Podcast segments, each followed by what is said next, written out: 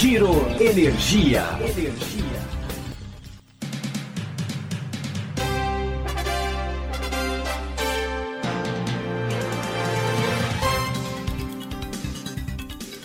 Olá, esse é o Giro Energia, o podcast sobre o setor de energia patrocinado e desenvolvido pela Econ Energia. Eu sou Roberto Rockman, jornalista que cobre esse setor há duas décadas.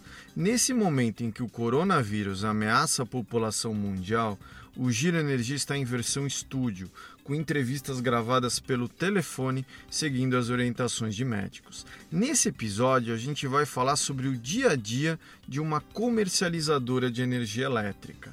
Boa parte das pessoas ainda acha que comercializar energia é sinônimo de sentar na cadeira, pegar um telefone e comprar e vender lotes de energia. Mas a realidade é bem mais complexa.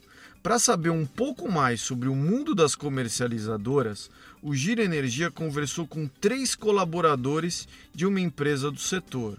Ouça o que cada um deles tem a dizer.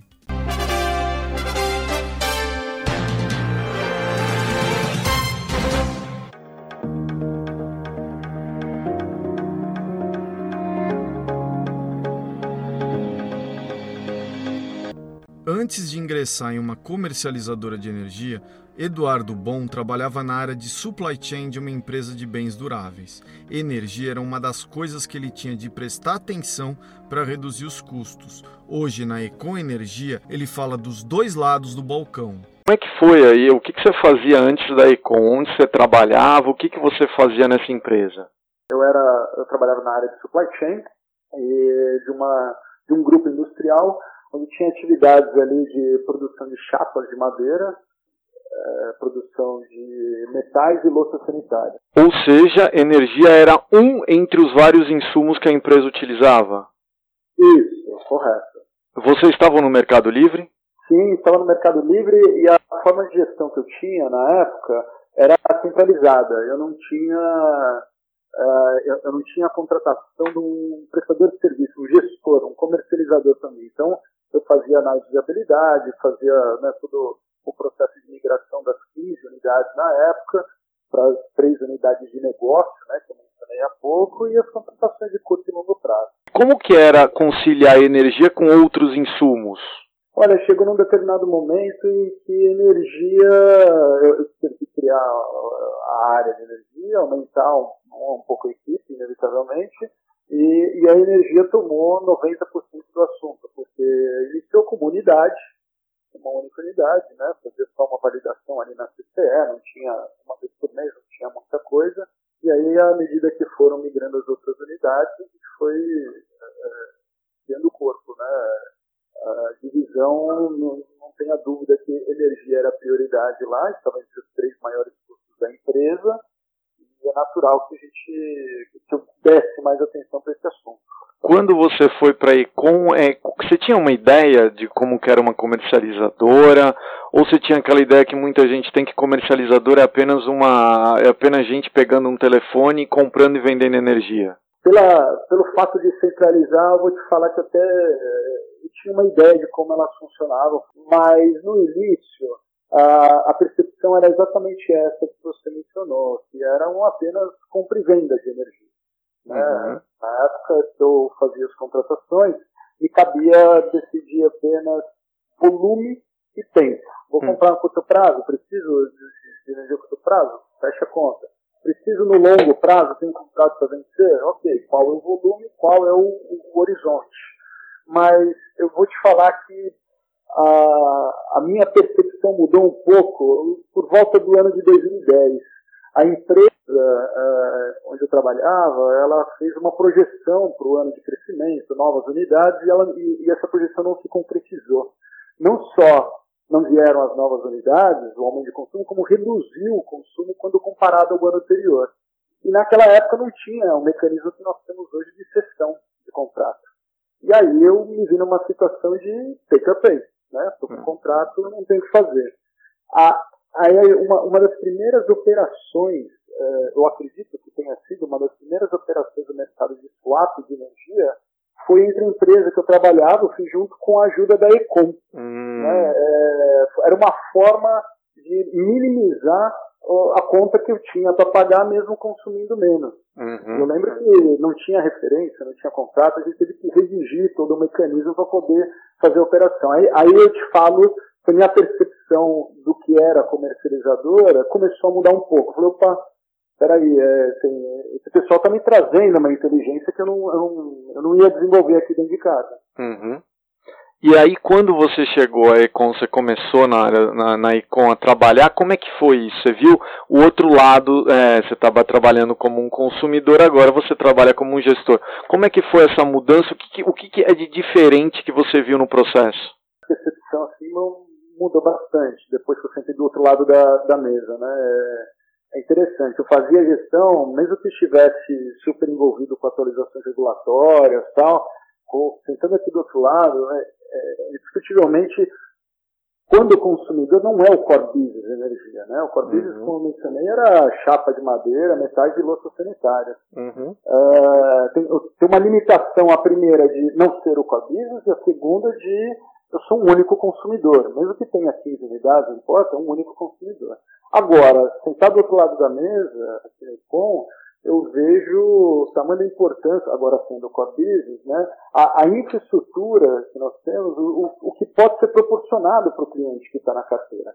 Né, uhum. os ganhos adicionais, as oportunidades, eu, eu diria assim que é, agilidade né, e operações com maximização dos ganhos. Né, trazer algo além do que aquele cliente já está é, usufruindo, né, no mercado livre. E essa experiência prévia acabou complementando você nessa agora na Econ para ser gestor de energia? Com certeza, porque também sentado aqui desse lado eu, eu entendo um pouco melhor a, as dores do cliente. Já sentei na cadeira dele, né? Uhum. É, então agora eu, eu, vejo, eu não tinha lá como consumidor, né? Uma, uma área de risco, um hidrólogo, uma área regulatória, uh, unidades de negócio que podem trazer produtos e soluções inteligentes, né, a, a sinergia entre essas unidades de negócio, uh, como comercialização, a gestão de consumidores, gestão de, de geradores com geração distribuída e comercialização de gás. Quando o cara está dentro de uma carteira como essa, dentro da carteira a necessidade de um pode casar com a necessidade de outro. Uhum. Né? Um cliente está querendo comprar e outro está querendo vender, rapidamente a gente consegue trazer algum tipo de sinergia, né? Hum. inteligente. Isso faz toda a diferença. Como é que você vê esse novo momento que a gente está tendo aí, Eduardo? Derivativos, questão do PLD horário, os clientes estão buscando mais informações sobre isso? Como é que vocês estão buscando aí conversar com eles? Um, eles estão buscando uh, cada vez mais, eu diria, né? ainda um pouco morno, não diria frio, mas morno, né? Estão procurando uh, se informar mais. Nós estamos também preparando uma, uma série de simulações aqui, até para entenderem como seria né, fazer uma simulação do, do momento atual, é, horário versus o, o, o, PLD semanal, né, que nós temos uhum. no momento, uma nova realidade. A gente já está preparando esse pessoal aí para a virada. Eu, eu, eu, vejo três formas aí, três modelos de, de, no mercado, né? Acho que, o, acho que isso é super importante. Quando eu vim para cá, eu percebi isso aqui.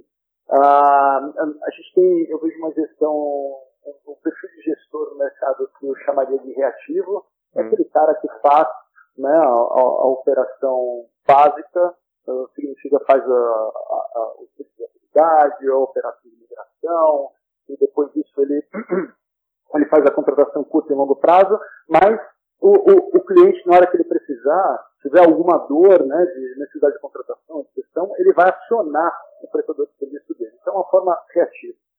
O segundo, é, eu diria que é o ativo, é aquele que consegue freitar um pouco mais né, a, a, relação do cliente com o mercado, trazendo relatórios de, de performance, relatórios de atualizações regulatórias, ele tem uma equipe de gestão, então ele consegue freitar um pouquinho mais essa relação do cliente com o mercado, né, com a realidade do mercado.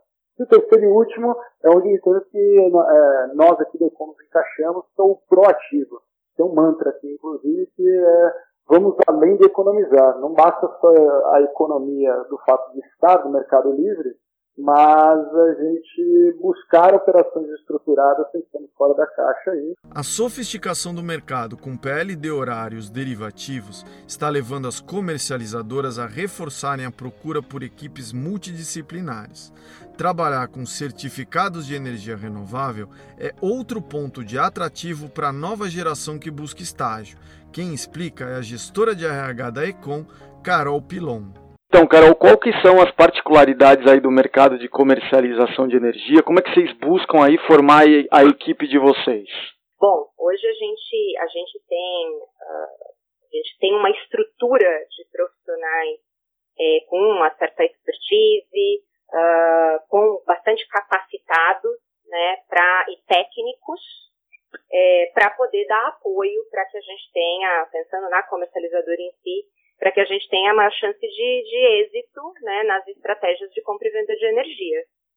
Então, a busca por profissionais que tenham uma capacitação técnica, tenham conhecimento técnico, isso é muito importante, mas óbvio que a gente também busca diversidade no que diz respeito a, a comportamento, né? Então, perfil personalidade, é, não só a questão da formação, da gente ter formações diversas, mas a gente também ter pessoas com perfis e personalidades diversas. É, vocês buscam uma equipe multidisciplinar, porque muita gente acha que é, comercializadora só pega o telefone, compra e vende energia, mas vai além, né, Carol? Com certeza. Então, se a gente pega uma equipe de middle office, por exemplo, uhum. eles têm um papel super importante. Então, eu tenho que ter profissionais de programação, eu tenho que ter profissionais de meteorologia, eu tenho que ter pessoas de engenharias diversas, de administração, de economia, enfim. É essencial que a gente tenha esses profissionais com formações diferentes, com visões e pensamentos diversos,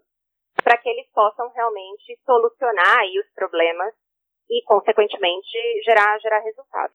Vocês também buscam essa questão dos, dos estagiários também, né?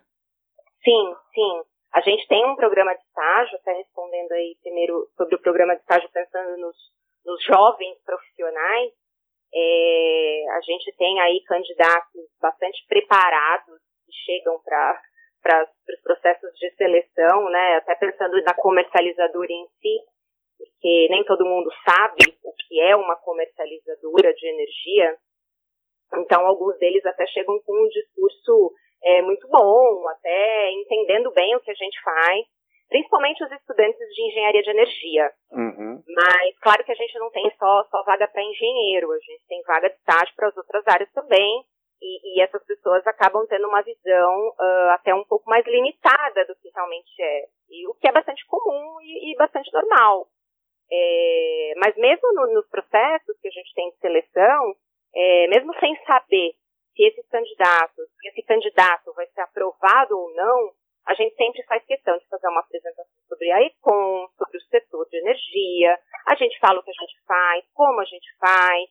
É, então, independente do candidato estar com a gente ou não, a gente entende uh, que é importante democratizar essa informação, né? levar o conhecimento sobre as possibilidades do universo da energia. Eu digo isso porque uh, muitas pessoas acabam associando, né, e, e, e, na verdade até limitando um pouco do que é de fato o setor de energia. De novo, indo para o senso comum, o que é muito comum de acontecer. Então as pessoas acabam olhando mais a energia sob a perspectiva das distribuidoras é, né, que é o que é a conta que vem, o boleto que vem, que a gente tem que pagar ali. Mas eu, a partir do momento que a gente começa a trazer mais isso, mesmo nos processos, uh, e, e, também até o ano passado, a gente falando de atração, né, uh, e até de novo também de jovens talentos, a gente participou de algumas feiras de, de estudantes em universidades, a gente fez muitas palestras para estudantes, que não tinham a menor ideia do que era. Né? Uhum. E aí depois, tempos depois que a gente participou dessas feiras, muitos procuraram a gente para saber sobre o programa de estágio, porque realmente é, tinham se, se, maravilhado aí com, com o setor e, e, queriam realmente trabalhar com a gente, trabalhar na ICOM. Então é um setor que atrai, é um, um setor que instiga, Porque pelo que eu escuto de você, né, Carol, muita gente ainda, quando você fala que a visão está muito ligada às distribuidoras, ou seja, está muito ligada ainda ao mercado cativo, né? O mercado livre ainda não, ainda tem um pouco de desconhecimento dos, dos futuros engenheiros e de muita gente ainda no mercado, né? Exatamente. As pessoas, às vezes eu falo, você conhece o Mercado Livre? O Mercado Livre o quê? O Mercado Livre site? Eu falo, não, o Mercado Livre de energia, é outra coisa. Uhum, uhum. então, é né, uma brincadeira, mas é, tem um fundo de verdade. As pessoas ainda desconhecem o mercado livre de energia. Por isso que eu disse, é, em qualquer processo, mesmo que uh, seja processo, seja de estágio, seja qualquer outro processo seletivo pontual que a gente tenha de profissionais que não necessariamente são do mercado de energia, a gente sempre faz questão de explicar o que a gente faz e como a gente faz. Que é muito do que eu disse, é no sentido exatamente desse, de democratizar a informação, democratizar o setor é, e principalmente o mercado livre de energia. Me fala uma coisa, a gente vai ter algumas novidades aí nesses próximos meses. A gente vai ter derivativo, a gente vai ter é, PLD horário, ou seja, o mercado está sofisticando-se. Isso uhum. também vai passar também por uma, alguma coisa diferente de vocês para capturar novos talentos ou para reter. Essa sofisticação do mercado também vai levar a uma sofisticação do perfil do candidato para ingressar em, no caso de vocês? Sim, sem dúvida. A gente vai buscar pessoas obviamente, né, como a gente sempre fez, com qualificação. É, a gente vem também olhando muito, porque é aquela história, né? É um jargão meio, para quem é de recursos humanos, já deve ter escutado esse jargão. E geralmente a gente contrata pelo técnico e acaba desligando pelo comportamental. Uhum. Então hoje é, a gente vem buscando candidatos, óbvio, que tenha um mínimo de competência e conhecimento técnico, mas não necessariamente tão aprofundado. Então, a gente tem feito um olhar e tem feito avaliações nos nossos processos muito mais voltado para o lado comportamental do que para o lado técnico. Então, suponhamos que tem alguém que a gente enxergue um super potencial, mas a pessoa não conhece de nada disso, não conhece de derivativa, uhum. sim, a gente pode é, é, é, capacitar essa pessoa para isso, porque uhum. a gente entende que atitude, perfil comportamental faz total sentido para o que a gente vem buscando é, como profissionais ECOM.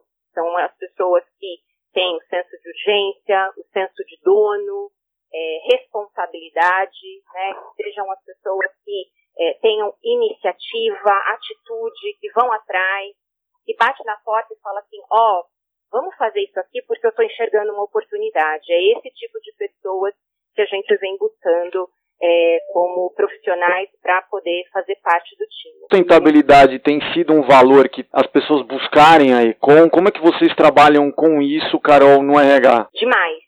É, como eu comentei com você, nessas feiras de estágio que a gente participou, a primeira coisa que as pessoas vinham perguntar para a gente era sobre isso, era sobre projetos voltados a isso. Então, a energia ela está bastante associada, o mercado de energia está bastante associado à sustentabilidade, que é um tema que está bem na boca do povo, assim.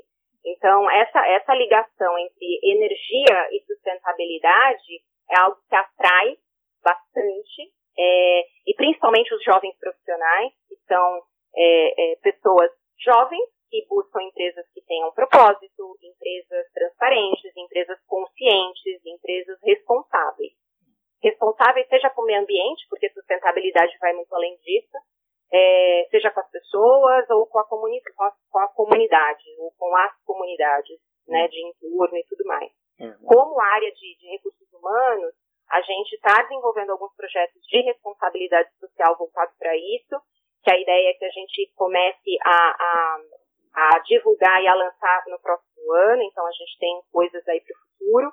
É, se a gente pensar no business mesmo da Icon, é, eu acho bacana comentar sobre o selo verde. Esse ano a gente renovou e é um certificado que algumas comercializadoras só é, alcançam quando elas realizam operações com fontes renováveis e mais especificamente com, com biomassa, né?